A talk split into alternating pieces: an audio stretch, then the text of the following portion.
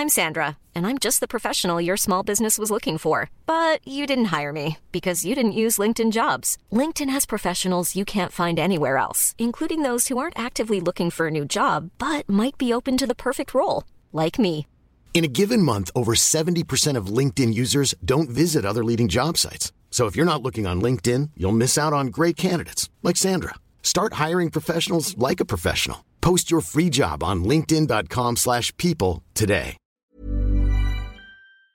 Tout Times Square est logoté au nom de la boîte. Donc euh, euh, je ferai un des photos dessus, mais euh, t'as, t'as ton logo partout, t'as ta laine partout, sur tous les murs de, tout truc, et toi tu, te vois euh, avec ton associé en train d'appuyer sur la cloche, et t'es là, enfin voilà. Et là, là, là, tu matérialises, tu- il s'est passé un vrai truc quoi.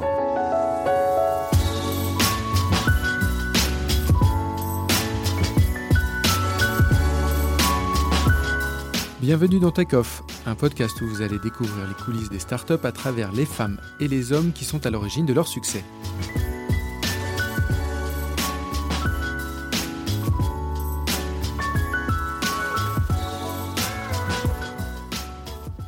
Bonjour, je suis Guillaume Brégeras et ce matin c'est à Bruxelles, en Belgique, que je me suis rendu pour rencontrer Bertrand Diard, cofondateur de Talend. En 2016, elle était seulement la troisième entreprise française de l'histoire à s'introduire au Nasdaq. 18 mois plus tard, Bertrand poursuit l'aventure entrepreneuriale avec Influence, sa nouvelle start-up qui veut tuer le mass marketing, mais aussi en prenant la tête de l'association Tech in France pour peser face aux décideurs politiques. Durant cet entretien, il évoque son parcours aux États-Unis, sa rencontre avec Elon Musk, mais aussi pourquoi il choisit ses collaborateurs en fonction de leur personnalité plutôt que de leur parcours académique. Pour vous, il se replonge dans cette journée si particulière où Talent a conquis le marché boursier américain. On avait un board le 23, je me rappelle très très bien, euh, où on devait appuyer sur le bouton. Euh, dans la nuit, en fait, le Brexit est tombé. euh, on fait le board, on était avec tous les banquiers d'affaires et autres en ligne. Et donc le marché s'effondre de 8%. Enfin, tu vois, je, me rappelle profondément bien. Et on dit à nos banquiers, c'est quoi votre perspective? Et en fait, personne n'avait fait tourner les modèles dans le cas où il y avait Brexit. Tu vois, à, quel point euh, euh, on était, euh, tout le monde était convaincu. Donc, il y avait très peu de perspectives et de modèles. Donc on, fait tourner tous les modèles et je pense qu'on a pris la décision, je crois que c'est lundi ou le mardi, on, a, on a fait tourner les modèles, on a pris les pour, les contre, les risques, les matrices. Il y avait deux sujets, un on rouvrait le marché et deux il y avait Brexit. Et, euh, et on a appuyé sur le bouton le mardi, mais il y avait un board le jour du Brexit pour appuyer sur le Mais, bouton. mais comment tu te sens euh, à ce moment-là? Est-ce que tu te sens seul euh, J'imagine c'est 10 ans de travail. C'est euh, pour Talend et c'est quoi? C'est 18 mois de préparation à l'IPO. Donc Ouais, trois ans même. Enfin, trois ans. ouais, non, Qu'est-ce qui se passe à ce moment-là En fait, d'abord, il faut comprendre qu'une IPO, enfin, je veux dire qu'elle se passe, le- quand tu décides le 23 juin ou tu décides euh, six mois après, la réalité, il faut pas que tu sois dépendant de l'IPO pour continuer à opérer ta vision, ta stratégie, ton business. Ça, c'est une erreur fondamentale. Il y a quelques boîtes qui l'ont fait. euh, Enfin, pour ma perspective, euh, soit tu t'appelles euh, effectivement Tesla et tu vas lever de l'argent, beaucoup d'argent en bourse, mais ça reste des exceptions. Soit il faut faut pas que tu sois dépendant de l'IPO pour continuer à exécuter ta vision. L'IPO c'est juste un événement qui va matérialiser une autre étape de la boîte. Quoi. Au même titre que tu pourrais dire, euh, faut jamais lever de l'argent quand tu es, short cash. Tu dois prévoir dans ton plan que bah, euh, tu, peux avoir des aléas, euh, des retards dans le produit, des retards dans le business. euh, et jamais te retrouver dans une position où en fait à un moment tu as un cut sur lequel tu n'as pas, de levier qui peut influer sur le, bon mode de fonctionnement de ton projet. C'est-à-dire si, si le Brexit pète ton projet et que ça casse ta boîte, c'est que tu as un problème. Euh, donc euh, donc c'était pas tellement le, sujet. Comment tu te sens? En fait, tu te sens, tu as quand même beaucoup de préparation, donc c'est beaucoup beaucoup de pression. Euh, et tu te retrouves avec un événement euh, complètement sorti d'un contexte que tu maîtrises, avec quand même la réalité qu'on évoquait, qui est de toutes les façons que ça se passe maintenant, dans trois mois, dans six mois, ça se passera et c'est pas un problème. mais tu te dis, quelque part, cet événement, il va te soulager de la matérialisation du, de, ton travail et il doit arriver. Quoi. Et c'est le moment où tu commences à rencontrer les investisseurs, puisque le, ce, moment où vous appuyez sur le bouton, comme on disait. là on a lancé le roadshow. Voilà, on avait... le roadshow, vous rencontrez les investisseurs. Quelles sont les, quelles sont les questions qui t'ont le plus surpris à, ce moment-là Les questions qu'on se posait hein. Non, les questions des investisseurs. Alors, enfin, une fois de plus, les investisseurs, il y a, deux choses. d'abord, eux, ils ont été surpris par le Brexit, euh, au même titre que d'autres. Après, si tu regardes dans le calendrier, et c'est marrant parce qu'on faisait vraiment un agenda, après, tu avais l'élection de. Tu avais Trump, enfin, tu avais l'élection des US. Euh, enfin, et, si tu regardes, potentiellement, tu aurais pu accumuler une, multitude. Tu avais ensuite, à la, après novembre, tu avais. Euh, les élections en Europe, en France, avec la montée de, enfin des extrêmes, pardon, euh, des extrêmes qui étaient un risque associé. Donc tu trouvais finalement dans le calendrier à chaque fois des, bons événements. Euh, et ce qui est très intéressant, c'est que le Brexit, euh, le Brexit en l'occurrence, il n'avait pas été modélisé, il n'avait pas été modélisé par la sphère financière. Donc tout le monde était un peu surpris.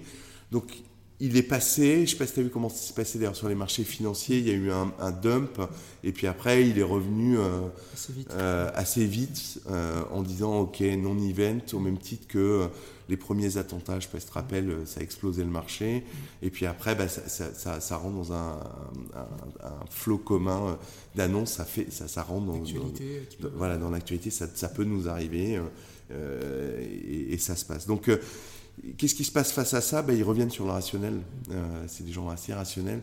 Donc ils reviennent sur les fondamentaux. Donc les questions, elles, reviennent finalement sur est-ce que tes fondamentaux sont bons? Est-ce que le marché que tu veux tacler est bon?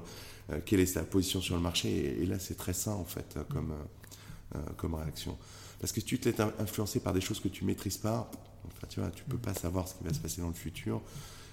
Brexit, attentat, changement politique géopolitique, bah, finalement, tu, tu bouges plus. Donc, euh, donc les questions étaient vraiment sur le fondamental et le rationnel. C'est pour ça que je dis à tous les entrepreneurs, la seule chose et la seule réalité qui vous construit, c'est le rationnel de votre business. Euh, tout ce qui se passe autour, euh, l'évaluation, les VC, les acquisitions potentielles, la bourse, les process, il n'y a rien de ça que vous pouvez contrôler. Donc, construisez un vrai business, taclez un vrai sujet, construisez une vraie organisation avec une vraie vision, disruptez un vrai marché, avec des vrais clients qui sont contents, qui reviennent, qui étendent euh, euh, leurs usages. Concentrez-vous que sur ça, il n'y a que ça de vrai. Et après, finalement, tu t'aperçois dans, ta vie euh, d'entrepreneur, bah, les choses se calent plus ou moins euh, logiquement et naturellement euh, autour de l'équation. et le jour de, notre en bourse, ouais, euh, Talent performe super bien. Est-ce qu'il est y, y, a un effet de surprise, j'imagine quand même? Enfin, de surprise en tout cas, il y, a un effet... Ouais, alors, enfin, une, fois de plus, on était en plus dans un contexte particulier. Enfin, c'était pas une IPO complètement next On était la deuxième. Le marché était fermé depuis 12-18 mois. Mhm. Donc on était à deuxième boîte de tech, je crois, après Twilio, hein, de mhm. mémoire. Euh, de mémoire à se réintroduire. Donc il y avait un, double facteur qui était euh, euh, le marché était fermé, on espérait qu'il était en train de se revoir petit à petit on, était, on est quand même dans un domaine technologique, euh, tu n'es pas Snapchat, donc euh, tu, matérialises un peu moins euh, la, value propre et particulièrement pour le grand public, parce qu'en en, devenant IPO, tu fais public, tu t'exposes au grand public. Après, bon, tout ça, c'est quand même des choses très préparées. Enfin, tu, tu, vois que les images ou à New York et autres, mais enfin, c'est des années, des mois, tu vois, de d'analyse, de, de, compréhension. Donc, euh, euh, je pense que toutes les équipes ont bossé euh, juste fabuleusement bien sur ce sujet. donc, c'était bien préparé. Le jour même, et particulièrement quand tu es le fondateur de, la boîte, ça a une saveur vraiment particulière. Et puis après, pour être honnête avec toi, les Américains ont quelque chose d'unique, quoi. C'est qu'ils savent marketer des events, quoi tu vois, tu prends le Super Bowl, c'est que là-bas que ça existe, quoi. Mais donc, le jour de l'IPO, tu rentres dans un process où c'est inouï, quoi. comment ça se passe? Ouais. Alors comment ça se passe? Comment ça se passe? Enfin, tu as des étapes avant qui sont donc tu as le book, tu fermes le book, tu choisis le pricing avec le board et tes banquiers d'affaires. Enfin bon, ça c'est la veille, euh, ça se prépare la veille. Et après, tu as rendez-vous au Nasdaq le lendemain matin. Euh, donc, selon, euh, selon qui tu tu as, des horaires d'arrivée. Et là, quand tu arrives, tu as quelqu'un qui s'occupe de toi, qui te prend en charge. Et nous, Fabrice et moi, les, fondateurs, on avait donc quelqu'un qui nous a aidé à naviguer dans, le truc. Et là, tu rentres dans un, dans un tunnel où pendant 6 heures, tout est master processé quoi. Euh, donc euh, ça va de euh, t'arrives, t'as des photos avec les employés devant le devant le Nasdaq, t'as le sticker, t'as les différents directs où tu sonnes la cloche ou enfin tu vois tu, tu, as les, les, grands messages avec. Qu'est-ce qui marque le plus à ce moment-là? Alors, moi, je vais te dire ce qui me marque le plus. Enfin, il y a eu plein de choses. J'ai pas dormi. La nuit d'avant, j'avais pas dormi. Et donc, euh, j'ai une photo que je disclose un jour si j'ai un bouquin. Donc, la, veille au soir, donc, on était dans un hôtel juste à côté du, euh, du Nasdaq. Et la veille au soir, ils avaient préparé les stickers et c'était hyper calme. Donc, il est 5 heures du mat, je, suis euh, en jogging avec ma casquette tu vois, et les yeux tout gonflés parce que j'avais pas dormi et j'ai fait un selfie avec euh, ma tête et le, sticker de Talent qui préparait l'event le lendemain.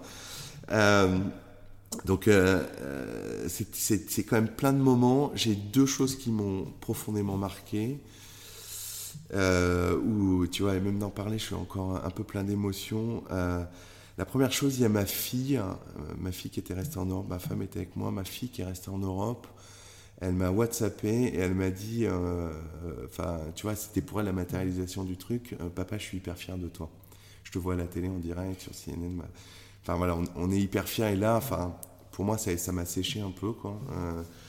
donc bon, c'était un, grand moment. Et le, deuxième moment, c'est juste après au, Nasdaq, qui passe sur la, tu vois, sur la tour du Nasdaq ça fait partie du package marketing des photos. Et là, je me suis vu avec Fabrice, mon associé, tu vois, avec qui on a passé dix ans euh, à construire ce truc. Euh, et puis c'est vrai que c'est un peu le home run, quoi, cette histoire. Euh, là, tu, tu, te vois sur le, sur le Nasdaq avec le logo de Talent. C'est à Times Square. Hein. à, Times Square, ouais. sur Times Square. Et, et, tout Times Square est logoté au nom de la boîte. Donc, je ferai des photos dessus, mais donc tu as, ton logo partout, tu as Talent partout, sur tous les murs de, tout truc, et toi tu, te vois euh, avec ton associé en train d'appuyer sur la cloche, et tu es, là, enfin voilà, et là, là, tu matérialises, il s'est passé un vrai truc quoi. Euh, donc voilà, c'était les deux choses. Euh. Comment l'ego survit à ce moment-là? Pardon? Comment l'ego survit et comment on fait? Alors l'avantage, enfin tu as besoin d'ego pour, euh, pour vivre et tu as besoin d'ego pour une boîte, faut pas se leurrer. Euh, je, pense malgré tout quand même qu'on a réussi à le manager avec mon associé de façon assez simple. Euh, et surtout, enfin, je pense qu'il faut un, peu te repositionner dans ce que tu es. Les fondateurs d'une boîte, c'est quoi? Bah, Tu trouves une bonne idée, d'accord? Enfin, je le dis souvent, c'est 1% de la valeur de la boîte, quoi. Enfin, c'est 1% du, sujet, finalement. Et après, euh, tu as, euh, allez, on va dire 60-70%, c'est les gens que tu vas assembler autour de toi, attirer dans le projet, construire autour du projet. Et puis le reste, c'est finalement la capacité à exécuter. Euh, et, d'exécuter correctement par rapport à ton marché. Donc nous, on a fait ça, on a rené ça, mais qu'est-ce qu'on a fait finalement? On a surtout essayé de mettre les meilleures personnes autour de la table, les, meilleurs gens autour de la table, et, c'est un, succès collectif. J'aime bien prendre des images pour que ce soit assez simple. C'est comme si tu dis, euh, enfin quand, Ronaldo il prend son ballon d'or, et c'était pas plus tard euh, que hier soir, je sais pas si on doit faire référence aux dates ou autre, mais euh, il prend son cinquième ballon d'or le mec est fabuleux et c'est super et c'est tu vois c'est un génie du football, euh, c'est bien. mais je veux dire, si tu ne l'assembles pas dans sa team, enfin, il met pas de but, quoi. Euh, donc, euh, donc c'est un peu, c'est un peu ça qu'il faut considérer. Donc, la, réalité, c'est que quand il prend le Ballon d'Or, c'est pas vraiment lui qui a le Ballon d'Or, c'est l'équipe qui a le Ballon d'Or. Donc, je pense qu'il a un ego, ce garçon. c'est intéressant parce que lui, pareil, voilà, il a un ego c'est démesuré. alors, je pense qu'il a un ego et particulièrement, il a, à mon avis, je le connais pas personnellement, mais il a deux images. Enfin, il a très probablement une image qui est publique aussi, qu'on lui donne et qui est, euh, enfin, qui, est, une image. Et puis a euh, probablement un jardin un peu, un peu plus secret où là il est euh, la réalité de ce qu'il est, dans le leader qu'il est, parce que je pense qu'il l'est, dans la relation qu'il a avec sa team. Et, c'est pas par hasard que la team lui passe des balles, quoi. l'humain est, fait de telle sorte que si tu n'aimes pas ton leader, en général, tu n'as pas tendance à lui faciliter les choses. Donc, donc tu vois, je ne connais pas dans son intimité, mais je suis assez, assez, euh, assez convaincu que dans son intimité, il a une forme d'ego qui le transforme finalement en leader. Donc c'est de l'ego positif, ce que j'appelle, euh, qui le transforme en leader et qui n'est pas forcément l'ego qu'on voit, euh, qu'on voit dans l'image extérieure. Est-ce que c'est un trait de caractère justement que tu, que tu vois dans toutes les personnes que tu as rencontrées dans, dans la tech, donc les euh, on parlait d'Elon Musk euh, avant l'enregistrement, mais que tu as rencontré. C'est quoi le trait commun? Bah, Ce serait simple si on pouvait, faire un profil type. Euh, alors, en plus, tu parles de, grands extrêmes. Enfin, je pense que Elon Musk, c'est vraiment un grand, grand sujet. parce que, en plus, je pense que dans les entrepreneurs, il doit y avoir quelques classifications et, un certain nombre de catégories. Et lui peut faire partie vraiment du, bah, des, ovnis, des ovnis euh, euh, comme, euh, comme très peu. Qu'est-ce que ça veut dire Il peut faire partie des ovnis, c'est que je pense que dans la catégorie entrepreneur, qui est déjà une catégorie de fous, lui, il est, tu vois, sur une échelle des fous encore plus, encore plus haut et, il réussit et, c'est ce qui fait qu'il est ce qu'il est, mais il tente des paris complètement dingues. Euh, sans aucune limite, il a aucune limite. Euh, donc lui, il est vraiment dans l'extrême. Qu'est-ce que je retiens chez les autres, les autres entrepreneurs?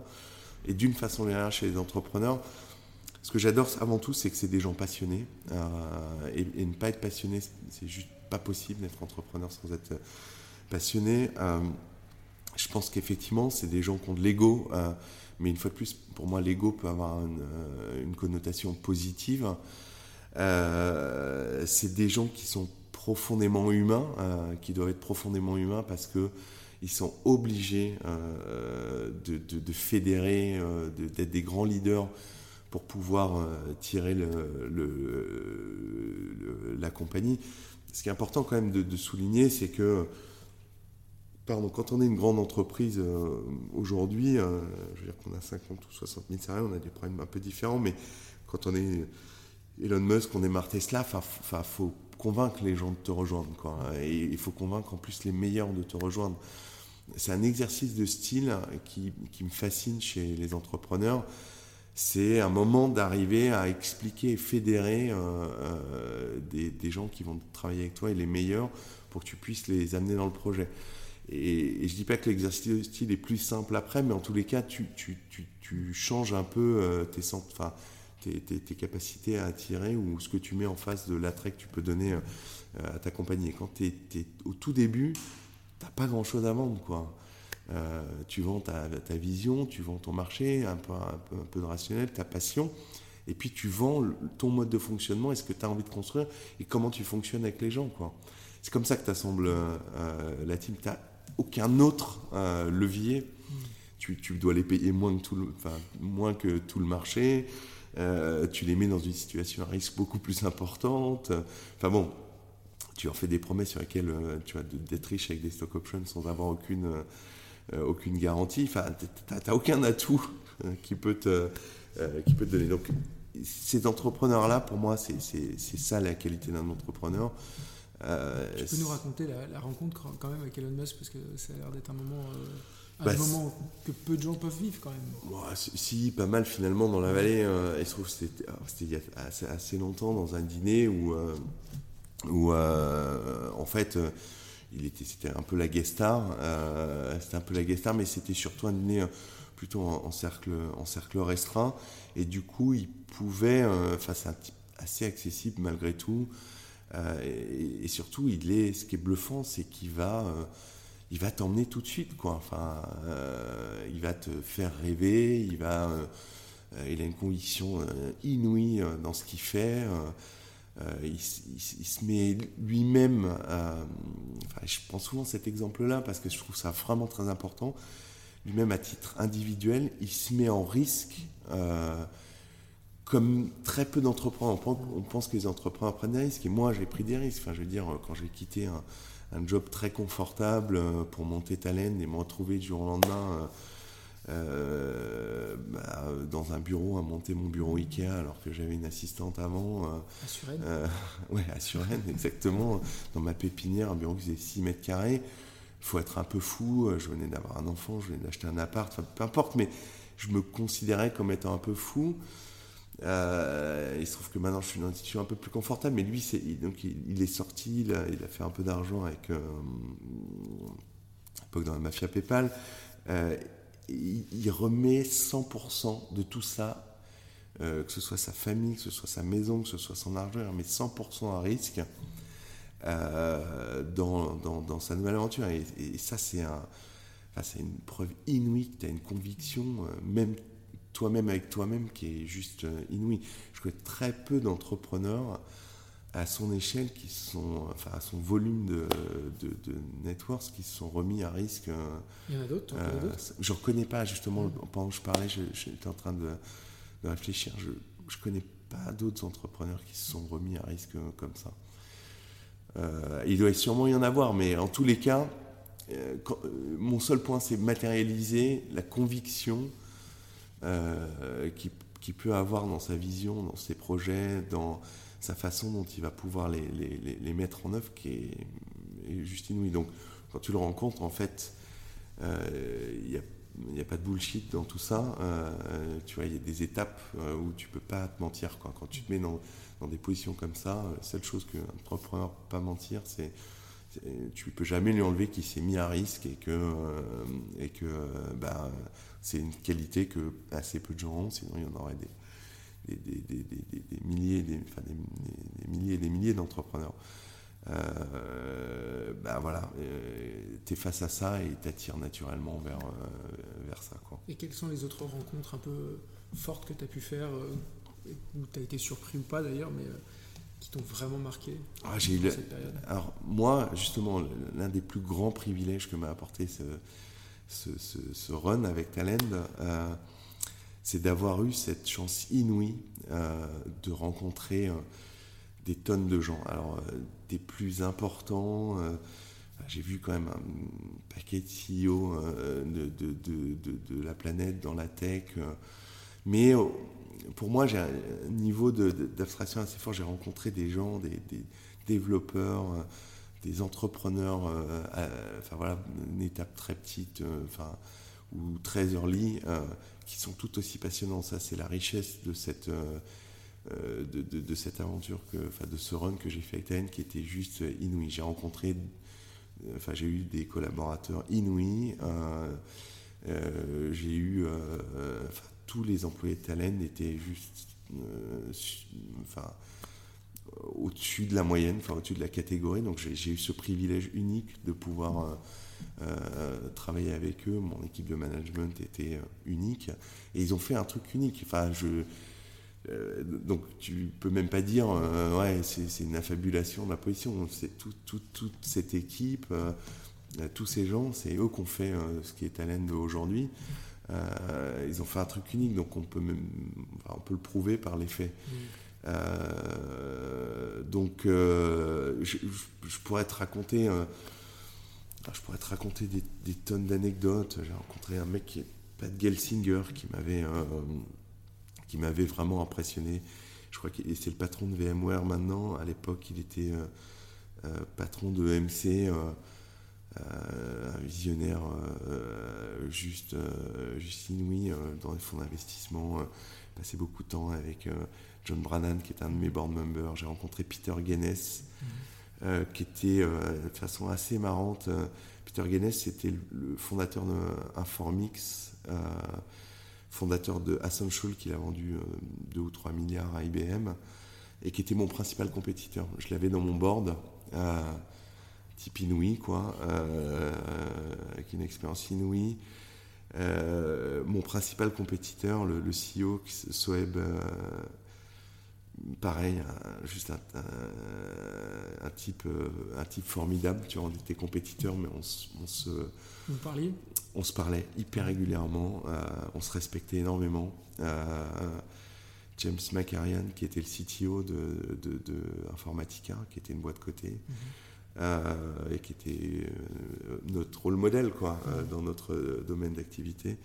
Donc, ouais, j'ai eu cette chance inouïe finalement. Alors, je, je, fais un peu du name dropping là, en citant des grands noms, mais je pourrais te citer euh, des, gens que personne connaît, euh, euh, que, que d'ailleurs je ne veux pas forcément mettre dans la lumière, mais qui m'ont tout, aussi tout autant impressionné, qui étaient des gens uniques. Enfin, je pourrais même pas citer le nombre de gens chez Talen qui m'ont bluffé dans leurs compétences, leur capacité à, se dépasser, à faire des choses que eux-mêmes n'avaient pas imaginées. Mm. Euh, et ça, c'est un privilège dans une vie. Euh, c'est un privilège, c'est un privilège quand, dans une quand vie. On, quand on t'écoute euh, et quand on voit le succès de Talen, on se dit, ça a été facile, on se doute pas que ça a été très facile, mais on se dit, voilà, c'est une belle trajectoire. 10 ans, c'est la, durée moyenne d'une entreprise qui atteint le Nasdaq. donc on se dit, voilà, cocher toutes les cases au moment, etc. Ouais. Parmi ceux que j'ai interrogés en préparant euh, cette émission, euh, certains m'ont dit attention, Talend, euh, ils sont passés quand même à côté du gouffre à, plusieurs reprises, parfois limite en, cash, etc. Donc mm. raconte-moi un petit peu ces, moments durs qui ont jalonné aussi la vie de, de.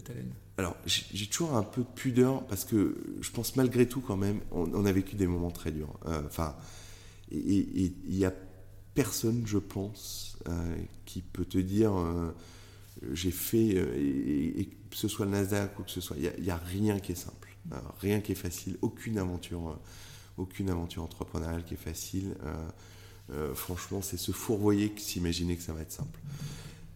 et, j'ai un peu de pudeur parce que c'est vrai qu'on a eu des moments difficiles et je pourrais te raconter des anecdotes, mais j'en ai quelques-unes. Mais euh, euh, je, vais en raconter. Mais ce qu'il faut retenir, c'est que malgré tout, on, a fait partie des, gens qui ont eu de la chance et qui ont été privilégiés.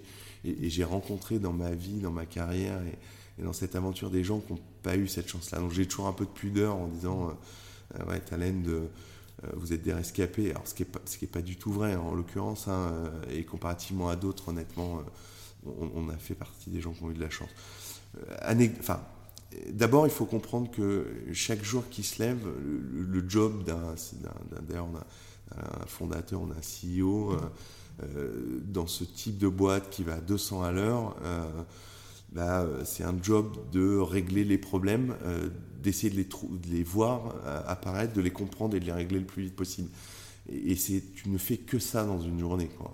Donc, c'est, finalement ton quotidien que de te retrouver dans des up and down euh, parce que tu penses que tu as traité un truc et puis tu en as un autre qui arrive. Donc ça, c'est le job du, du, CEO. Donc euh, après, des, grands moments, euh, enfin chaque étape, que ce soit les étapes, quand tu mets ton produit sur le marché, la première fois où tu mets ton produit et que tu as, un, gros bug et que tu es en train de planter tous tes clients, enfin tu te dis là, au bord du gouffre, on a eu on a eu, euh, on était en train de grossir à 200 à l'heure euh, typiquement, et puis on s'est retrouvé à un moment où on avait fait un, choix d'architecture technique qui était euh, un très bon choix au début, mais peut-être pas, enfin je pas mais qui nous, a apporté une limitation à un moment où il a fallu qu'on change tout et prendre une décision assez forte de dire bon bah cette partie-là du produit on recasse tout parce que sinon on va jamais passer à l'étape supérieure. Alors que dans le même temps, tu bah, es, obligé de continuer d'avancer et puis bah, il faut que tu fasses du business euh, et que tu t'arrêtes pas. Tu as ça en tâche de fond, donc ça c'était quand même une grosse étape. Après, je peux te raconter une grande anecdote si tu veux. Euh, alors, je sais pas si. Euh, je vais essayer de pas nommer trop de gens, mais je me rappelle d'une étape. on avait eu quelques changements dans notre organisation et particulièrement sur la modélisation de, dans, la partie financière. une personne, une personne qui était nouvelle était arrivée avec un très bon profil, un mec super brillant, très bien. Et à un moment, il a modélisé le budget avec une, erreur d'assumption, pour ne pas rentrer dans les détails. Une erreur d'assumption sur la linéarité dans un quarter, dans un quarter euh, de, de, rentrer le business, enfin de ce qu'on appelait de, faire du booking, quoi. Euh, qu'il avait linéarisé de façon un peu égale euh, sur tous les mois d'un quarter. Un quarter, c'est trois mois. et du coup, bah, dans sa règle de gestion, ça déclinait sur des encaissements, parce que tu, signes un client, tu le factures et tu t'encaisses. qui n'était pas du tout la bonne assumption, qu'on avait en plus pas observé, pas le passé, mais par contre dans son ancienne expérience, dans son modèle, il avait ça. Et on s'est retrouvé euh, donc on démarre l'année. Euh, Q1, on, était, euh, on grossissait à 200 à l'heure. On, on overachievait nos targets. Tout le monde était content. c'était fabuleux. Deuxième quarter, pareil. donc tout le monde courait à 400 à l'heure et ma femme au, mois d'août me dit bah, écoute on va pas se prendre je, je travaillais beaucoup à l'époque on se prend une semaine de vacances et elle avait trouvé un truc assez, assez drôle. Elle, nous avait mis, donc c'était en Crète, je m'en rappelle encore. Pour y aller, ça m'avait pris un temps de fou parce que je sais plus où je voyageais, où j'étais aux US ou en Asie, mais euh, dans une maison où il n'y avait pas d'internet euh, et où le signal euh, téléphone mobile ne captait pas. et donc c'était une maison en haut d'une colline à 10 km du 7 km du premier village, en haut d'une colline, maison de berger avec des chèvres autour de, nous, tu vois. Euh, donc on entendait, on n'arrivait pas à dormir avec la, qu'il y avait des chèvres dans les champs autour avec la cloche des chèvres, tu vois, c'est vraiment l'anecdote. Et puis bon, euh, je pense qu'elle avait raison de faire ça, c'était un, bon sujet. Et au milieu de ce truc-là, une journée après que je suis arrivé, tu vois, sur sept jours, ça fait peu, quoi. Euh, j'allais quand même relever une ou deux fois par jour mes messages et mes mails. Là, j'ai mon fameux CFO qui m'appelle, qui me dit Bertrand, on a un problème, là, on va être short cash. Il nous manque, euh, il nous manque 10 euh, millions quasiment. Euh, on, s'est planté dans nos assumptions. on va pas pouvoir payer les, les, mecs. Quoi. Quelle année ça oh, Je ne saurais même plus dire, peut-être en 2011. C'est quand même déjà la, boîte est, 12, ouais, ouais, ouais. déjà bien avancée. Je sais plus, en 2011 je pense. Ouais. Ah ouais, il y avait, je pense qu'il y avait 250 personnes dans la boîte, ouais, donc tu vois. euh, Ouais, exactement. Et là, là, je t'assure, donc pendant. Après, la réalité, c'est quoi? C'est on a processé, on a compris, ça s'est passé, on a passé le truc. Mais, mais c'était, euh, ouais, ça a, été, euh, ça a été une étape euh, invraisemblable, quoi. Tu n'avais aucun indicateur qui pouvait te le dire, on l'a pas vu arriver, et crois-moi, on était deux, trois à se pencher sur le berceau, donc Bon, après, euh, j'accepte l'erreur, j'en prends la responsabilité, j'ai aucun problème, aucun débat sur le sujet, c'est pas le cas, mais, mais en tout cas, c'est des, grosses anecdotes. Mais une fois de plus, je voudrais pas stigmatiser là-dessus parce que cette étape-là, finalement, était presque. Enfin, tu vois, euh, faire attention, on n'a jamais vraiment été. On n'a jamais été au bord du gouffre parce que, quelque part, on a toujours eu quand même. Euh, n'a pas eu de problème de, produit, de, positionnement de marché. Notre marché a toujours existé, c'était que charge à nous d'exécuter pour réussir à être bon euh, euh, sur ce marché-là. Euh, on n'a pas eu, tu as, des gens, parfois ils ont leur marché qui disparaît parce que tu as un autre acteur qui change drastiquement. On n'a pas eu ce genre de choses. Quoi.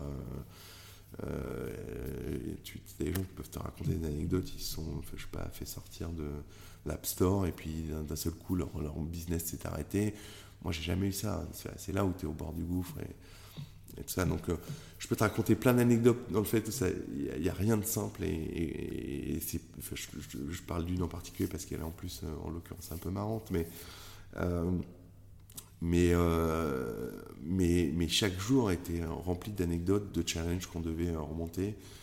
Euh, passer euh, des steps qu'on devait passer. Et, euh, c'est ça, c'est ça finalement le job d'un entrepreneur, c'est avoir cette faculté à prendre des décisions, aller vite, accepter de se tromper tout le temps. moi, ce que j'ai toujours, hein, c'est on, doit accepter de se tromper tout le temps parce que ça veut dire qu'on avance, ça veut dire qu'on progresse. Seule chose où j'ai été un, peu un, peu un, peu rude, c'est que je, je pense pas faire deux fois les mêmes erreurs. Il faut euh, apprendre, tu peux faire des erreurs tous les jours, mais il faut s'arranger pour qu'elles soient un peu différentes. L'un des autres traits de caractère, c'est la ténacité. Beaucoup me l'ont euh, décrite te concernant, et notamment à travers une anecdote. Le, fameux CFO, je crois, que, auquel tu fais référence, a fait débat. En tout cas, il a fallu que tu le. C'est toi qui l'as imposé. Ouais, C'était de nombreuses heures de, débat, non? Ouais, alors il y en a. que ça illustre un peu un trait de caractère. Ouais, ouais, ouais. Euh, alors, c'est, on parle, enfin, les deux, je les ai, ouais, les deux, ça a été, le celui-là et puis du, notre après. Euh, ouais, alors, euh, effectivement, je pense qu'à un moment, euh, à une échelle toute proportion gardée, qui est, mon échelle, on parlait des convictions d'Elon Musk tout à l'heure, mais c'est pour ça que je ne voudrais pas, tu vois, me comparer à, des choses qui ne sont pas comparables. Mais ouais, je, pense que c'est important à un moment euh, et particulièrement euh, euh, avec les gens d'avoir un certain nombre de convictions pour plein de raisons. parce qu'il faut accepter d'être différent, il faut accepter de construire des choses différemment, peut-être qui sortent un peu de la norme, ce qui fait que tu vas donner une coloration différente, que ce soit ta team, que ce soit la façon dont elle opère, ou que ce soit à la façon dont finalement tout ça se matérialise sur le marché. Euh, je peux parler spécifiquement, si tu veux, j'en ai imposé deux, trois, hein, des, gens euh, euh, pour qui j'avais une conviction très forte. Je me suis trompé plein de fois, sache-le. j'ai su accepter mon échec et, changer. et puis j'ai réussi quelques fois, parfois, dans, ce CFO dont, tu parles, qui est, ultra successful, mec brillantissime, qui a délivré, mais je pense au-delà de toutes les espérances de tout le monde et de lui-même, le premier, c'est ce que j'adore. Quand euh, tu délivres quelque chose que tu n'avais même pas rêvé, c'est que tu as été vraiment euh, au, bout de l'exercice. Euh, ça, c'était une notion que j'adorais. et moi, le premier, hein, enfin, tu vois, pas rêvé de ce qui m'est arrivé. physiquement parlant, quand, tu crées une boîte, tu rêves de plein de choses, tu rêves de lever des fonds, tu rêves de bosser avec des gens, tu rêves d'avoir des clients et autres. J'avais pas rêvé du Nasdaq. À quel moment ça, prend, ça, forme Alors, quand est-ce qu'il euh, faut, euh, il faut rendre à César ce qui est à César Je vais te dire vraiment quand est-ce que j'ai commencé à le matérialiser. C'est pour ça que je pense qu'en France, il faut qu'on arrive à travailler un peu sous cette forme-là. J'ai rencontré Bernard, euh, Bernard Liotto, qui a investi chez nous. qui, est un, un, type super. c'est lui qui m'a fait prendre conscience à un moment euh, parce qu'il l'avait fait et que son. Enfin, finalement. Business Object, ouais. avec Business Object, son deal, c'était. Euh, je crois qu'on est son premier investissement d'ailleurs chez, chez Balderton. Tu pourras lui en, reparler. Euh, c'est lui, dans un petit déj un matin, qui m'a dit Ouais, cette boîte, on peut l'emmener à IPO, il faut qu'on monte le run pour y aller. Quoi. faut et on va le faire ensemble. donc là, là, moi, je l'avais je l'avais jamais vraiment matérialisé. Donc là, bien sûr, après, c'est une step que, que tu commences à rêver, à imaginer. Mais avant ça, tu vois, j'avais pas, euh, j'avais pas ça en tête. On était plein d'ambition. Je voulais que ce soit une grosse boîte. Et je pense que, crois-moi, euh, on débordait d'ambition parce que tu as besoin de déborder d'ambition. Mais euh, on a passé les étapes et c'est pour ça qu'aujourd'hui, je trouve que l'écosystème en Europe est en train d'évoluer. Je ne parle pas forcément de la France parce que je pense que l'écosystème ne doit pas être franco-français. Euh, il doit être vraiment très européen. Et en Europe, l'écosystème est en train d'évoluer. On commence à avoir quelques rôles modèles il faut les, cultiver, honnêtement, parce que c'est une chance inouïe et ça sert vraiment. Euh, et, et, du coup, les ambitions sont en train de monter. Mais la réalité, c'est qu'on n'est encore pas assez ambitieux. Hmm. Euh, T'étais devenu une obsession un peu l'IPO au moment où... Euh, non, jamais. mais en tous les cas, c'était pas du tout une obsession. Mon obsession, une fois de plus, je le redis pour les entrepreneurs, c'est un vrai marché, une vraie value propre que tu produis à ce marché-là, des vrais clients qui sont contents, surtout qui sont contents, à qui tu vas enlever un, vrai pain. et, et puis la bonne équipe autour de toi. Ça, c'est voilà, ce qui doit t'empêcher de dormir. Euh, tous les jours, ça doit, euh, ça doit euh, te, te, te, te, martyriser le cerveau pour que tu vois, ce soit ta priorité. Et l'IPO, c'est une étape du process qui va venir à un moment et qui va venir naturellement de tout ça. Quoi. donc, pour revenir à, l'ambition, je, pense qu'après, quand même, il faut, dire que euh, tu peux pas achever ces étapes-là si tu n'arrives pas à te projeter. Euh, et le fait d'avoir des rôles modèles et des ambitions plus hautes, bah, tu, relèves un peu euh, le, le, le, challenge et du coup, bah, tu vas aller encore plus haut.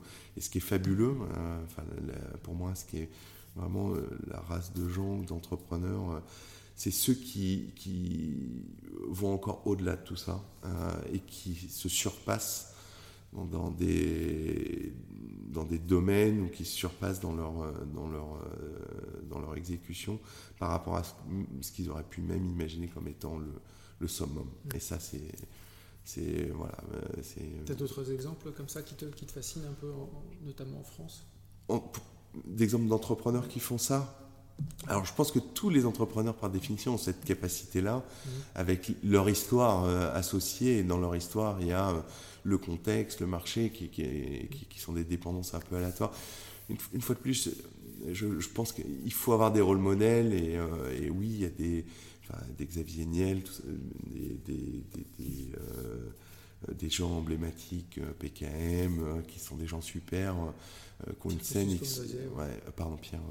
ouais, Pierre qui sont des, gens à succès, Jean-Baptiste Rudel, euh, enfin tous ces gens-là sont des gens à succès, mais euh, alors après, il faut, il faut participer à l'écosystème et, bien sûr c'est important d'exposer ces, euh, ces, rôles modèles et autres, mais enfin, je veux dire, le moindre petit entrepreneur qui est ton boulanger, ton artisan, enfin, ça reste un mec formidable qui déjà va au-delà de toutes les capacités. Euh, intrinsèque de beaucoup de gens. Tu as très peu de gens. Enfin, je me disais toujours, va dans n'importe quelle boîte aujourd'hui. Après, 99% euh, des gens euh, qui veulent monter leur propre boîte, qui sont pas complètement, pleinement heureux dans ce qu'ils font, pour des bonnes raisons, en l'occurrence, potentiellement. mais tu que, tu vois, très peu, 1% qui, va, qui vont se jeter dans la piscine à un moment et se mettre, se mettre à nu, se mettre en risque. Euh, face à tout ça. Donc c'est pas par hasard. Hein. Si c'était euh, pas une race particulière ou c'était pas un challenge particulier, tu aurais beaucoup plus de gens qui, qui, le feraient. Euh, il faut l'encourager. je pense qu'il faut le stimuler au maximum parce que oui, c'est possible. Mmh. Il y en a qui ont fait des bouquins là-dessus. même si on t'avait dit que c'était impossible, oui, c'est possible. Mais euh, mais la réalité, c'est qu'il ne faut pas prendre le challenge euh, à la légère. C'est ça va être un shot d'adrénaline unique euh, que jamais personne pourra t'enlever. donc ça, c'est une richesse inouïe d'avoir l'opportunité de vivre ça. Mais comme, comme, tout dans la vie, tu prends un big risk, un big reward. Bah, il, faut, il, faut accepter le, il faut accepter le deal. Donc, il faut avoir des rôles modèles mais il faut considérer quand même que, euh, par définition, toutes les aventures sont euh, euh, équitables, avec plus ou moins de succès, plus ou moins de visibilité, mais en tous les cas, à chaque fois, la même ténacité, la même complexité dans toutes les aventures. Il n'y a pas une spécificité à la complexité qui a été talent par rapport à un Critéo ou par rapport à un business object ou par rapport à n'importe quelle, quelle compagnie. Tout le monde rencontre des difficultés tu peux pas euh, te faire un home run ou faire un truc unique euh, dans la simplicité, ça n'existe pas. Il euh, faut qu'on sorte de ça. Important pour tous ceux qui veulent y aller d'avoir conscience de ça, j'imagine. Mais les, personnes que tu as citées en, tant que rôle modèle, tous des hommes, blancs, et plutôt issus, on va dire, d'une couche sociale, si ce n'est favorisée, en tout cas au moins moyenne. Je vais te poser la question euh, que je pose systématiquement, mais comment faire pour euh, ouvrir un peu euh, la, base et donner accès à l'entrepreneuriat et à la réussite à plus de gens, sachant que déjà toi, avec ton parcours, tu étais un peu unique. Moi, les, premiers investisseurs, parmi les premiers investisseurs que j'ai interrogés, on me dit ils sortaient de nulle part. Ouais, c'est vrai. Fabrice déjà... aussi, euh, d'ailleurs, mon associé. On sortait tous les deux nulle part. déjà, vous étiez déjà un peu à part parmi ce modèle euh, aujourd'hui qui est en train de se dessiner euh, dans l'écosystème français notamment. Comment faire pour, pour l'ouvrir davantage? Alors tu parles de deux choses spécifiques. tu parles de la mixité d'abord et tu parles après de la parité homme-femme. Sur la mixité, je me sens moins impacté par ça, pour être franc avec toi, parce que j'ai habité aux États-Unis pendant longtemps et j'ai vu beaucoup d'entrepreneurs en fait mmh. très mixés. Et en France, j'ai pas de chiffres, j'ai pas de. Je pense qu'on doit pouvoir faire. Je pense que l'effort à produire en, France, c'est un peu différent en Europe, l'effort à produire en France, c'est peut-être de sortir un peu de ces, schémas de caste qu'on a pu créer, que ce soit dans les modèles éducatifs euh, ou que ce soit même dans les modèles, dans les modèles d'entreprise. Euh, je, pense qu'on décrémente une valeur inouïe. Euh, euh, en termes d'innovation à continuer à ce modèle de casque un peu éducationnel où tu appartiens en fait à un alumni de grande école et, donc on, tourne en rond dans sa roue de hamster. j'ai vraiment lutté contre ça en tous les cas dans le, chez Talend et chez Influence et dans toutes les boîtes où je passe en disant que finalement ton modèle éducatif est important pour céter quoi, quelque chose, mais la réalité c'est ce que tu vas faire après qui est important. Donc tu t'attaches pas à l'éducation que tu as eue, mais euh, tu t'attaches à, la réalisation des gens. Donc euh, moi je mettais aucun critère sur la... Autant je mettais des critères sur la culture des gens, mhm. autant je mettais aucun critère sur leur parcours scolaire. Sur la culture, c'est-à-dire? La culture, euh, et, je reviendrai quand même sur, mon point sur la, parité, qui est, un autre sujet, et je pense qu'il y a un sujet vraiment important. Sur la culture, pourquoi il y a des choses que tu peux changer, des choses que tu, il y a des tonnes de choses que tu peux et dois apprendre, d'accord, au travers de ton éducation, de ta, l'éducation, pardon, c'est ta formation, je parle. Académique. Euh, académique, ouais, pas d'éducation personnelle. Euh, justement, c'est la passerelle avec la culture. Il y a des choses que tu peux pas apprendre aux gens, c'est euh, la façon d'être, comme ils sont et, leur éducation profonde. Et donc, je porte pas de jugement sur les gens comme ils sont, la façon dont ils sont éduqués, euh, le regard qu'ils ont par rapport à euh, la façon de se tenir, la politesse, la façon de parler ou autre. Je porte aucun jugement, je dis juste que moi j'ai un modèle là-dessus. Euh, et, je pense que tu peux pas changer les gens sur ces points-là. Tu peux les aider à grandir dans leur job, dans leur day-to-day. Et d'ailleurs, tu dois les aider à grandir. Ils doivent se remettre en question tous les jours. En revanche, tu peux pas les changer profondément dans la façon dont, ils sont. Donc la culture, j'étais intransigeant. C'est-à-dire, je, pouvais digresser tout ce que tu voulais en termes d'éducation, en termes de parcours. Euh, je peux te raconter une anecdote. Hein. L'un des premiers commerciaux aux US que j'ai embauché, pas que j'ai embauché, pardon, rendre à César ce qu'est à César, qui a embauché mon patron des US euh, à l'époque. Euh, la, simplicité aurait d'avoir été chez notre concurrent et de prendre un des meilleurs. Euh, un, je pense qu'on n'aurait pas su les attirer. deux, je pense que c'était pas la meilleure des, choses à faire. Mais le premier commercial qui est, rentré chez TN, qui, a été Cota Club, ce qu'on appelle Cota Club, c'est tous les mecs qui vont au-dessus de 120% pendant mes, des années, des années, quoi, et qui, euh, euh, qui a toujours été, je pense, Cota Club. C'était un, mec qui vendait du carrelage. il vendait du carrelage au téléphone avant de vendre du software. Et, et, tu vois à quel point on matérialise ça. Donc ça, on a pu lui apprendre le métier, on a pu le, mettre dans un moule, on a pu. Euh, en revanche, on ne pouvait pas changer l'individu qu'il était et les valeurs qu'il avait et la culture qu'il avait. Donc, euh, on était hyper flexible sur la typologie en termes euh, d'éducation académique et de, et de parcours et d'expérience. En revanche, si tu ne fitais pas avec la culture qu'on s'était fixé, on, s'était établi cinq valeurs dans la boîte sur lesquelles on ne transigeait pas. Et une des valeurs, euh, euh, c'était euh, d'être respectful dans la communication avec les, avec les gens, par exemple. Tu vois. Ça, tu peux pas l'apporter. Ça paraît basique, mais c'est pas si évident que ça.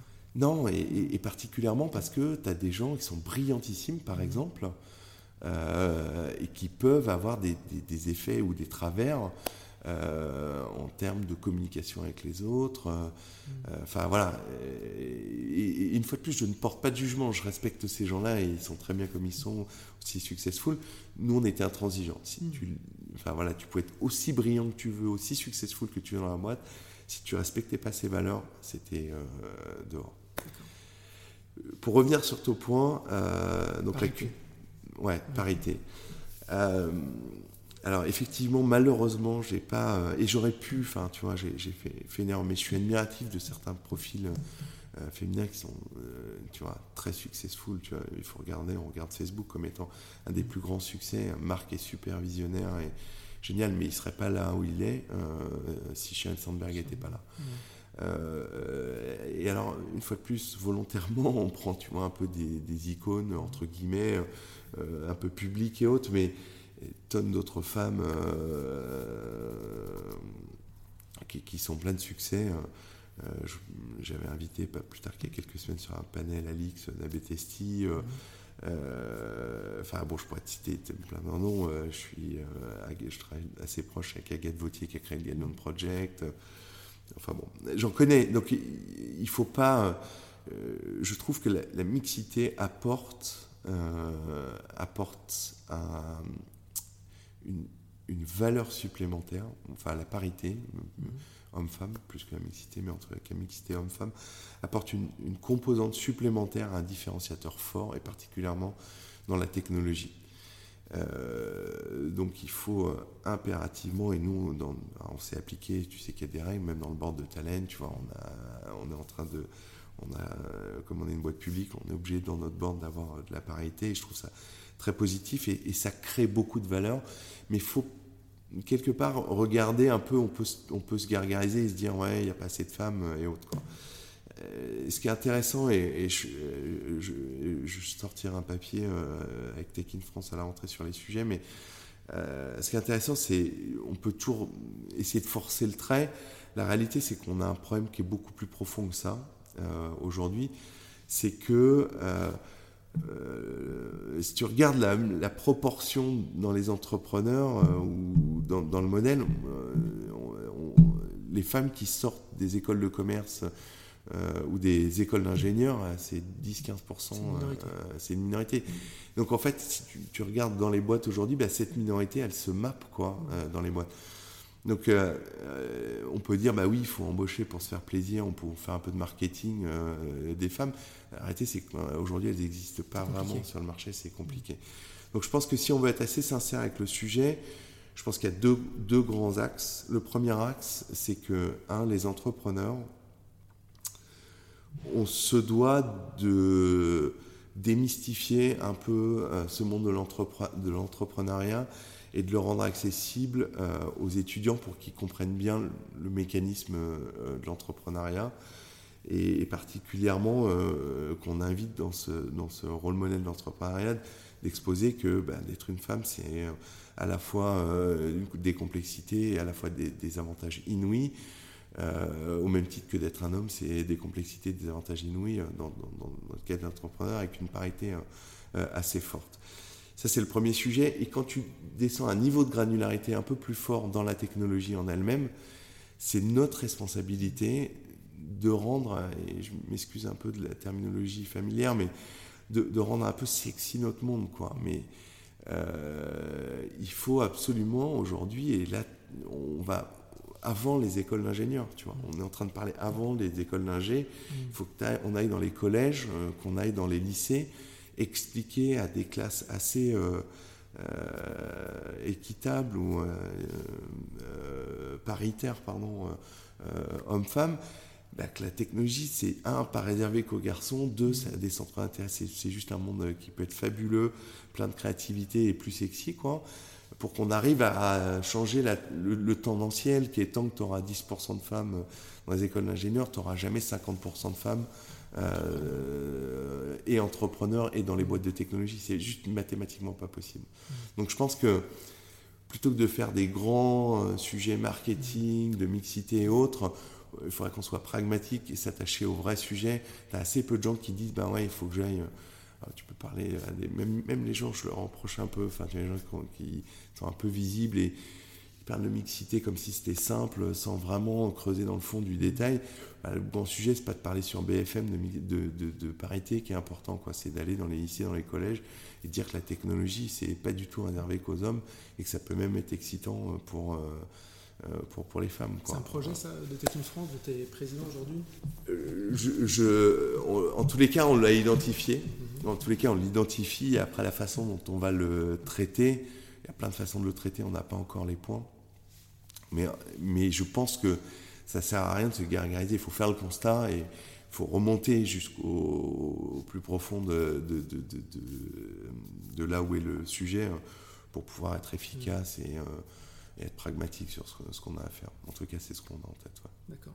Pour, revenir à un autre sujet aussi qui, qui génère beaucoup de fantasmes dans, dans, cet univers, c'est lié à l'argent évidemment. Donc avec Talen, tu en as gagné beaucoup, mais tu en as fait aussi gagner beaucoup à beaucoup de gens. Qu'est-ce qui qu'est-ce qui, qu'est-ce qui est le moteur derrière? Une fois, parce que là, toi, tu t'es remis tout de suite dans l'aventure entrepreneuriale, on aurait pu imaginer, comme beaucoup, que tu arrêtes de travailler, que tu passes à autre chose, mais euh, c'est quoi le moteur? Alors, enfin, d'abord, euh, là par contre, je, pense que les gens peuvent vraiment différer. Le, rapport à l'argent, pour moi, est, assez particulier. L'argent, c'est euh, un moyen, d'accord, et quelque part, pour être euh, parler sans, filtre et sans bullshit, euh, c'est une liberté. Euh, c'est-à-dire qu'aujourd'hui, c'est un luxe inouï d'avoir la liberté de pouvoir choisir justement ce que je fais. Alors est-ce que ça veut dire pour autant que tu t'arrêtes de travailler Tu vois, non, la preuve. mais par rapport à, plein d'autres gens, ce que je peux dire, c'est que, et si je suis honnête avec moi-même, euh, j'ai cette liberté de choix qui est juste un privilège que très très peu de gens ont. Donc il faut le reconnaître et, donc c'est ça le moyen. Après, euh, il faut le dissocier d'un point de vue personnel et d'un point de vue euh, entrepreneurial. C'est quoi le driver? Je pense que la création de valeur qui se matérialise dans ta boîte ou en externe d'ailleurs, euh, de, façon, euh, de façon euh, matérielle, se matérialise au travers des chiffres d'argent, de, comptes, mais que la réalité, c'est que c'est uniquement une finalité d'une composante de, projet en avant. Ce n'est que la finalité. Prenons un exemple concret. Finalement, quand tu regardes ton chiffre d'affaires qui est pas bon, euh, bah, tu le regardes parce qu'il se matérialise dans tes comptes en dollars et que tu n'as pas, pas été là où tu voulais être, ou pour un commercial parce qu'il n'a pas fait ses objectifs. Mais la réalité, c'est que ce chiffre, il ne signifie rien si tu comprends pas qu'est-ce que tu as, qu'est-ce que as raté dans les étapes, euh, les étapes en amont. Et ce chiffre n'existe pas si tu n'as pas passé toutes les étapes euh, en amont.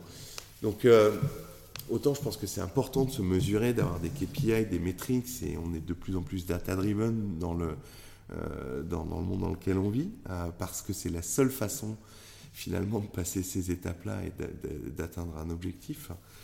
Euh, mais le plus important, c'est pas cette finalité, c'est la compréhension du chemin quoi, qui, a, été important. Donc le driver pour un entrepreneur, si son driver c'est l'argent ou la plus-value qu'il va faire sur son action, je pense qu'il se trompe de débat. Euh, et une fois de plus, enfin, euh, on parle des licornes, on est à l'époque des licornes, d'évaluation, enfin, une licorne n'est rien euh, tant qu'elle n'est pas liquide. Hein. enfin, il y a eu deux trois, deux, trois revers de licorne, quoi, ou, sillage de, de justement, de quelques-unes. donc, tant que tu n'es pas liquide, finalement, il ne se passe pas grand-chose, quoi.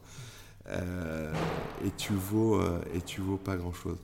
Euh, donc, euh, le chemin, c'est d'avoir un vrai projet, une vraie équipe, de résoudre un vrai pain point et d'avoir des vrais clients euh, qui sont de plus en plus contents et qui te, regardent avec des yeux, des grands yeux de de, plus en plus chaque semaine, chaque mois, chaque année qui passe. La matérialisation de ça, c'est l'argent derrière. D'accord? Et alors, une fois que tu as, fait cet argent-là, euh, c'est ce que je te disais. Euh, enfin, moi, j'ai changé à peu près rien. Alors, je me suis fait des cadeaux, bien entendu, je peux pas te mentir. Mais pour moi, le, luxe, le, luxe ultime, euh, c'est d'avoir cette liberté de choix. c'est ça. Et pourquoi j'ai retravaillé? C'est assez simple. je vais être honnête avec toi-même aussi. J'ai 40 ans, enfin un peu plus, on a le même âge, mais 42 ans. Euh, mes enfants sont en bas âge, euh, me mettre à la retraite, en fait, j'y ai un peu euh, réfléchi, mais j'avais pas de passion qui pouvait m'occuper intellectuellement assez de temps pour pour, passer toutes mes journées à, être focusé sur mes passions. Et puis, avec mes associés, on s'est tellement fait plaisir avec Talent, ça a été super dur. Qu'on s'est dit bah on, va refaire la même chose quoi. enfin on va refaire non justement pas la même chose on va refaire un, un truc encore plus grand et, et c'est un peu une drogue, quoi, quelque part. Euh, il faut considérer ça comme une drogue. Mais est-ce que la euh, réussite euh, isole, quand même, quelque part? Ça dépend de ce que tu appelles par. Enfin, ça dépend de ce que tu appelles par entourage.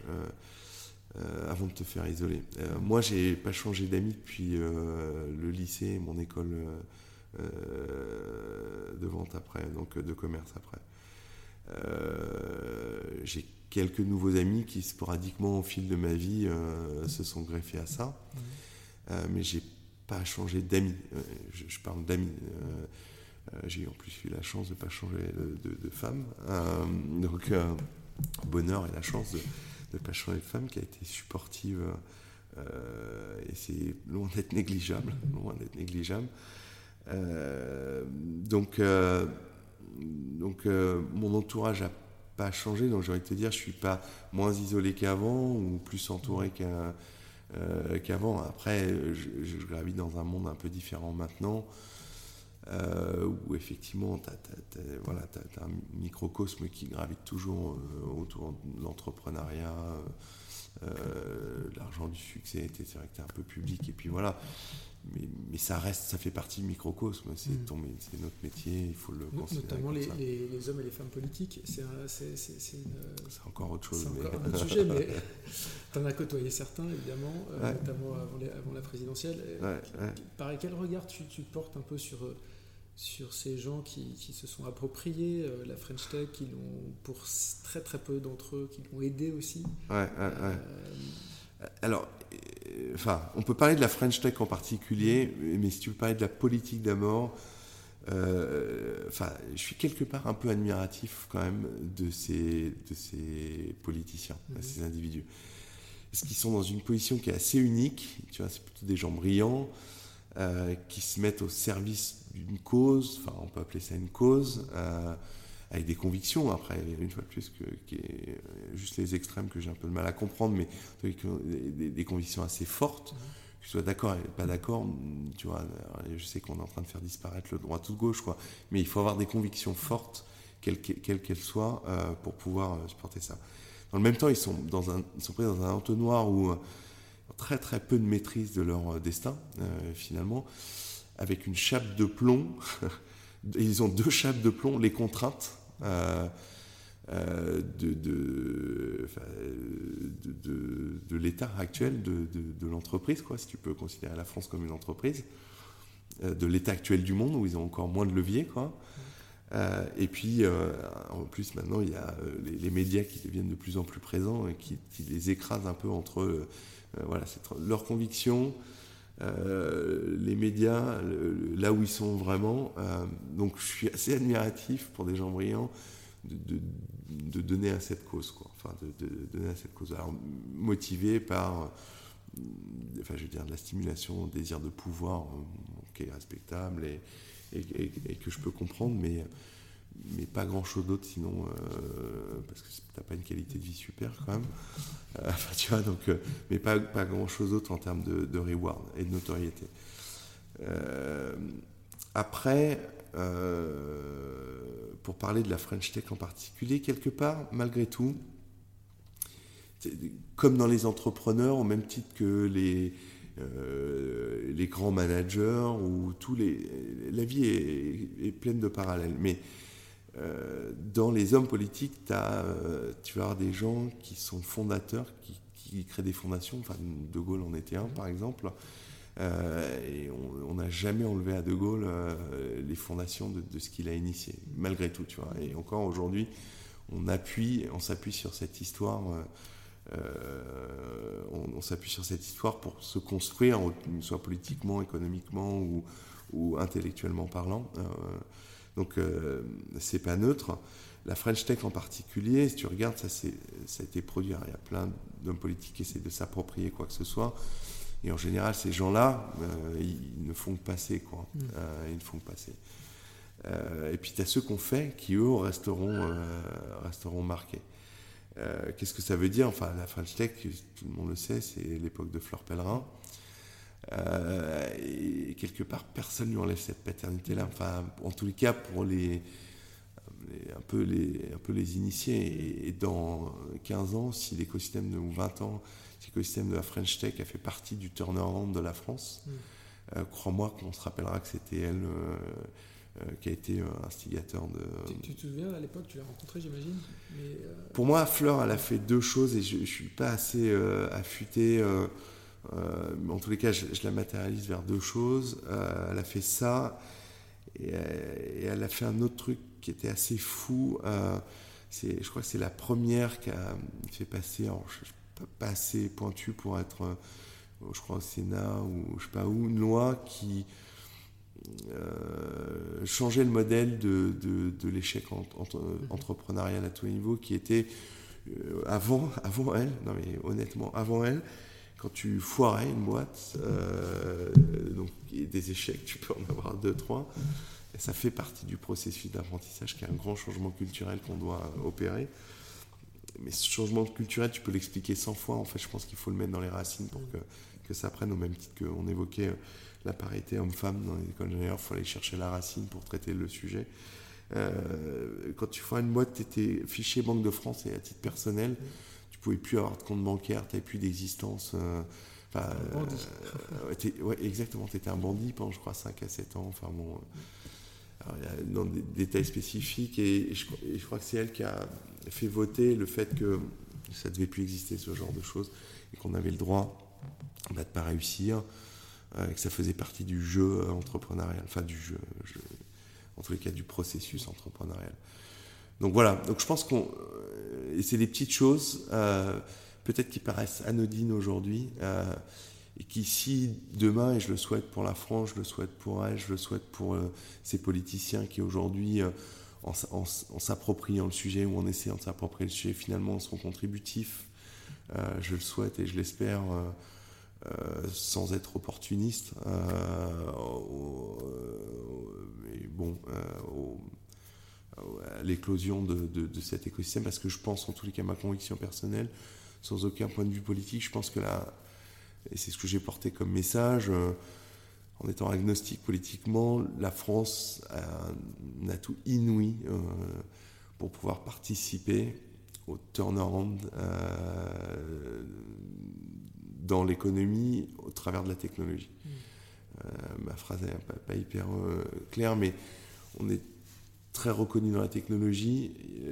Il y a des ruptures qui sont en train de se créer. économiquement parlant, on a besoin de se transformer pour redevenir une grande nation et, euh, reprendre la position qu'on devrait, euh, qu'on devrait prendre. Donc, euh, capitalisons sur ces atouts.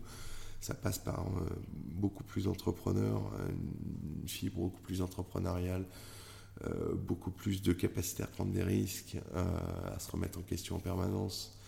Et puis en utilisant cette force qui est un modèle éducatif qui produit les meilleurs ingénieurs du monde, voilà, mettre tout ça en musique pour que ça puisse euh, fonctionner en alignant les planètes et, en travaillant autour de ça. une dernière question pour ah. boucler cet entretien euh, autour d'influence. Une des choses qui m'a marqué, les deux fois on en a parlé, c'est euh, on veut faire quelque chose de plus gros que Talent. Oui. Alors, est-ce que plus gros que Talent, c'est plus gros en termes de chiffres ou c'est plus gros en termes de trajectoire? C'est-à-dire, à part l'IPO, c'est quoi? Plus, plus gros. Ouais, alors d'abord, ce, enfin, l'IPO, c'est euh, des home runs euh, dans la technologie, mais finalement, après, tu as une autre vie encore après l'IPO.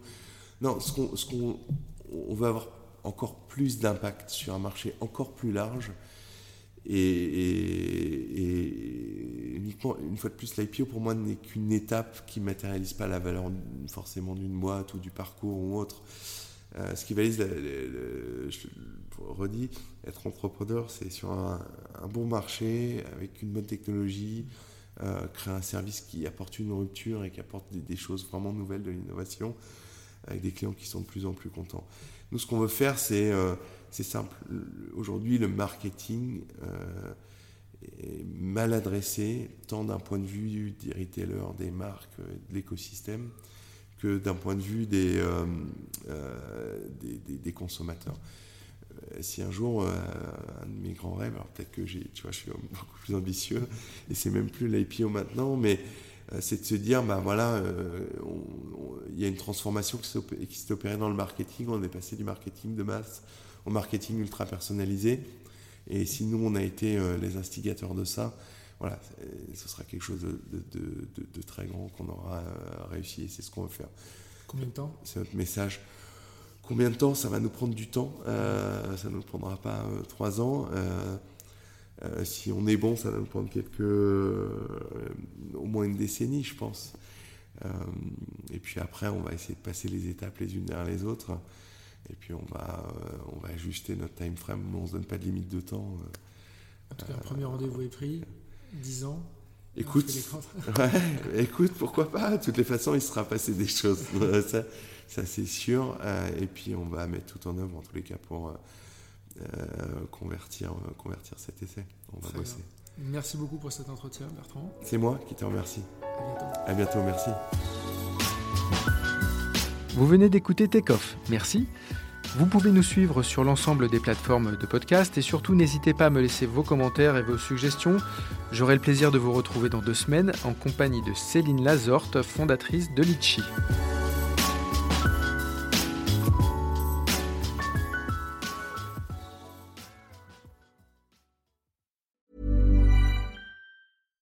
When you drive a vehicle so reliable it's backed by a 10-year, 100,000-mile limited warranty, you stop thinking about what you can't do and start doing what you never thought possible. Visit your local Kia dealer today to see what you're capable of in a vehicle that inspires confidence around every corner.